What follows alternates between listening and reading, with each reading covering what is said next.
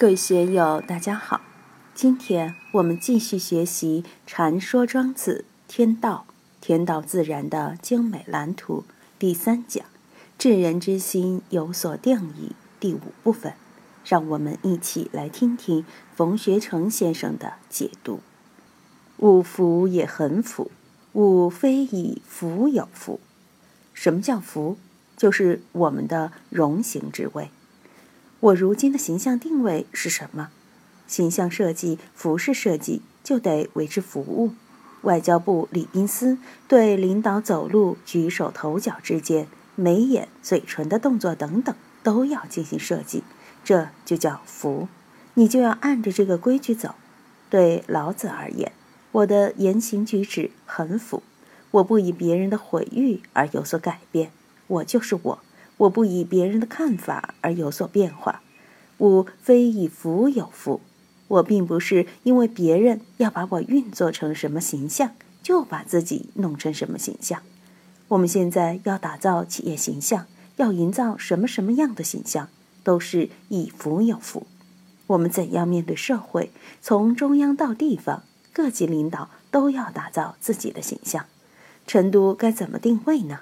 三国文化、杜甫草堂、三星堆、金沙遗址、大熊猫、都江堰、青城山，以这些来树立成都的形象，与他人不共有，这都是以福有福，这是众生的需求。但道不是这个形象啊，大道含摄万法，但又什么都不是。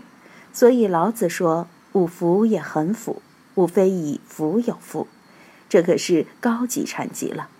程玄英对这一则的书也解释得很好：“言我率性认真，自然容受；非观有心用意，方得而然。必也用心，变成侥幸。既其有作，岂曰无为？”程玄英是唐代道教大师，其著书当然精道。不过今天的人就难以品出其中的意味了。是承启雁行必影。履行遂尽而问：“修身若何？”老子曰：“耳聋哑然，耳目充然，耳魁嗓然，耳口含然，耳壮额然，似系马而直也。动而驰，发也机，察而审，智巧而笃于泰。凡以为不信，边境有人言，其名为窃。”是承启听了后，宴行必影。就像受到棒喝，就像大雁飞行要避开弓箭侧影而飞一样，侧身是在受到威胁时很惊恐的必然举动。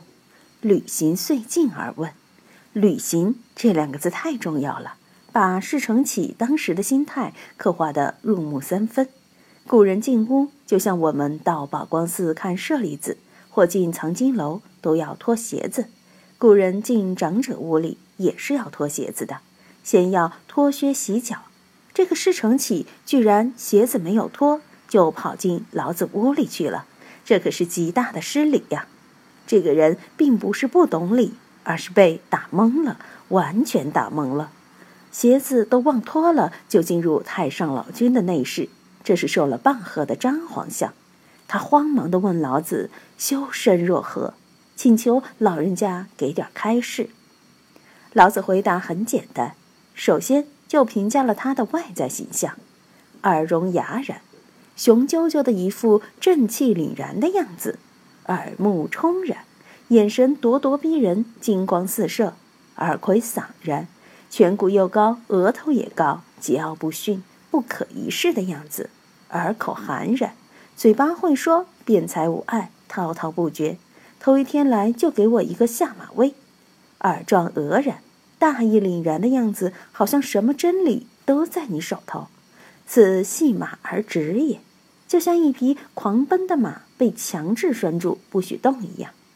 我们在学宝镜三昧时，有戏居伏鼠之句：“戏居不忘驰，伏鼠不忘偷。”这里的说法是系马而止也，动而驰，发也激。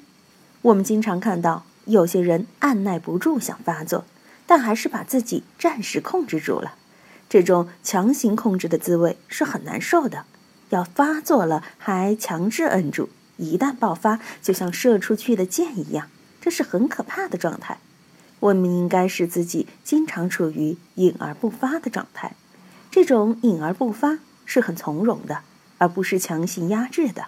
怒火情绪是难以把控的，得有个限度。无名火冒出来就不得了了。察而审，智巧而笃于态。察而审，明察秋毫，各个角落里里外外都看得清楚。另外又有娇慢之气，这个态。在这里就是指娇慢之气。陈玄英说是太多也，不能忘巧忘智，观无为之一理，而诈智诈巧，见有为之多事。智巧而笃于态，就是骄横之色。我们经常看到有些人自我感觉太好，成天得意洋洋的，这个好不好？当然不好。翻译为不信。陈玄英在其书中说：“信实也。”言此实事，皆是虚诈之信，非真实之德也。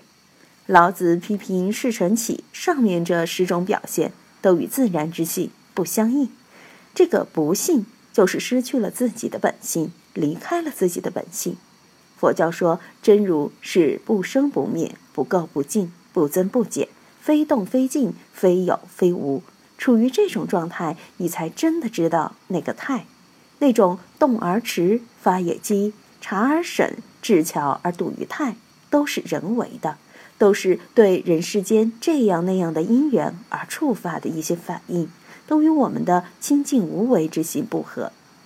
下面这句话就说得很不客气了：“边境有人厌，其名为窃。”边远地方对这样的人，大家称之为贼。当刑警的很清楚，犯罪分子的眼神是与众不同的。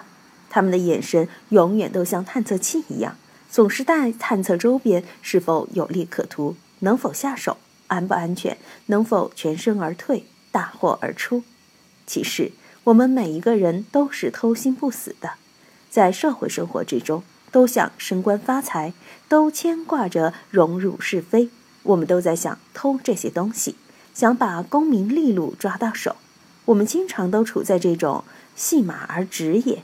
动而迟，发也急，察而审，智巧而笃于态的状态。我也是，只不过有些人表现的强烈一些，有些人表现的隐晦一些，有些人表现的弱一些。你要说没有，那就成佛了。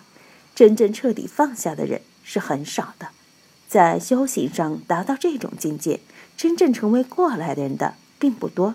绝大多数人，包括修行路上的人。心也没有放下，只有彻底放下，你才能真正的合道。那天我写了一副对联，借用宝光寺的名联：“天下事了犹未了，何妨以不了了之发挥了一下。”我写的是“不了了之通大道，无方方可说优选”。怎样使自己不了了之，无方方可？我们现在很多人做事，运筹策划搞得很多。搞得很详尽，怎样使自己在运筹时达到无方？易经说：“神无方而亦无体嘛。”没有方略，又无需策划运作，对机又丝丝入扣，一发即中。因为不论你如何策划运作，由于未知的因素太多太多，你不可能把什么因缘都拿到手板心上来玩。想让一切因缘都在你掌控之中是不可能的。既然未来的因缘无法掌控，包括自心的念头也无法掌控，我们不妨随波逐流，待时待势而动，见机而作。所以要切实切机，只有这样才行。但这又只有过来人才行。以前的事要学会不了了之。如果对以前的事情不了了，对过去的事情放不下，老是把自己拴到绊倒，那么。我们这个心也就不太平，所以面对过去、现在和未来，一是要不了不了之，一是要无方方可，这样我们才能使自己身心合于道，真正的畅游于大道之中。你放不下智巧之心、名利之心、有所得之心，你的眼神就会像贼一样。为什么像边境之民，就是在教化之外。没有受到圣人的教化，偷心太重，眼睛露着金光，老是像探测器一样，像豹子眼睛、狼眼睛一样，总想去捞取一个什么猎物，所以要把这个放下。老子在这里对世人的批评是很尖锐的，毫不客气的。今天就读到这里，欢迎大家在评论中分享所思所得。我是万万，我在成都龙江书院为您读书。